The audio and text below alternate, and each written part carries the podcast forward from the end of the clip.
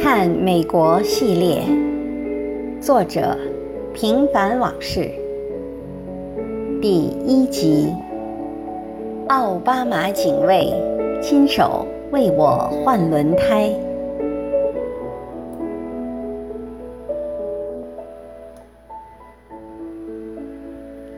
二零零八年十一月二十三日下午三点二十分，我正在 office 里忙。接到老婆的电话，说车子的前胎爆了，就停在 Kenwood 和五十九街儿子学校芝加哥大学附中的附近，让我赶紧过去。我一听脑袋就大了，开了这么多年的车，却从未遇到过这档子事儿，怎么办？我想起一位朋友，他虽然比我年轻，但在许多事情上都比我有经验。于是赶忙打电话向他咨询。朋友正在家吃饭，听我讲完事情的原委，二话没说，放下筷子就赶来与我会合。然后我们又一起徒步赶往三个街区外的出事地点。当我们赶到那里时，已经有许多身穿蓝色制服、全副武装的男男女女守在各个路口。起先我们并没在意，因为最近经常这样。我们住的地方和奥巴马家都在海德公园里。在奥巴马搬进白宫之前，我们还是他的邻居。他现在正在阻隔，所以为了总统的安全起见。而草木皆兵的事就不足为怪了。我把车靠路边停好，并在朋友的指导下，从后备箱中取出备用轮胎和千斤顶，准备更换爆胎。突然，一个漂亮的女警走过来，她非常友好地请我们先把备胎放回后备箱里，然后坐在车里等待。他还特别解释说，只需要几分钟的时间。我们虽然照他的要求办了，但心里老大不高兴。没办法，人在屋檐下嘛。大约过了两分钟，一个车队在我们旁边停了下来。车后盖掀开后，我清晰地看到有一挺机枪架在那里。一些全副武装、身穿便衣的彪形大汉首先从车里跳下来，并很快各就各位的面向外站好。接着，从车里又下来许多身穿西服的人，他们神情严肃地走进儿子所在学校。奥巴马的两个女儿当时就在该校读书。一群记者则从另一辆车上下来。他们虽然被拦在校外的铁门旁，却不停地拍照。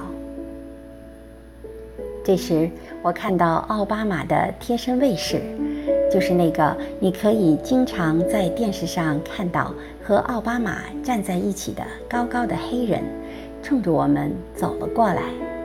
他先是和那个女警说了什么，我们听不见，然后很友好地用手。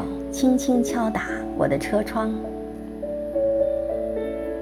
我很紧张，心里直打鼓。坏了，没准儿把我们当成坏人了。我赶紧从车里走出来，而那个卫士却示意我可以换胎了。我不敢相信这是真的，就用怀疑的目光看那个女警，不曾想。女警冲我友善地笑着说：“你们换吧。”我们这才放心地重新取出备胎。朋友架好千斤顶，可我们却怎么也无法将爆胎上的螺丝拧下来。在一旁看着的女警马上蹲下身子，指挥朋友用千斤顶把车子再架高一些。然后问我要了轮胎上的母锁，套在扳手上，把螺丝逐个拧下来，再帮我把备胎换上，又把螺丝逐个拧紧，而那个大个子卫士一直站在一旁帮他出主意。我心里感动得要命，这要是在国内，想也不敢想啊。当我说谢谢时，他们俩又像大人嘱咐小孩子似的，让我先在附近找个地方把备胎的气打足，有时间时再去车行把坏胎换掉。我看着警戒线外面被拦下的车辆，再想想自己刚才的遭遇，真不知是喜还是悲。国内总说以人为本，真希望官员们都能够身体力行，下面才好效仿，亲民爱民，由此换得人民的真心爱戴和拥护。今天我虽然花了一百八十美元换新胎，但心里却没有一点不舍。因为我经历了一件我从未经历过的事情，上了一堂生动的阶级教育课，感受到了一个民主国家制度下公仆们的精神面貌。他们不是为了做好事而做好事的雷锋，而是真正有了雷锋精神的雷锋。这与国内宰相家奴七品官的封建意识。有着天壤之别。希望我们的国家也有一天能够这样，而不是像现在许多干部天天嘴里喊着以人为本，干的却是狐假虎威、中饱私囊的另一套。当每位官员真正的让为人民服务的思想在脑子里扎根儿。那时才是万民之福啊！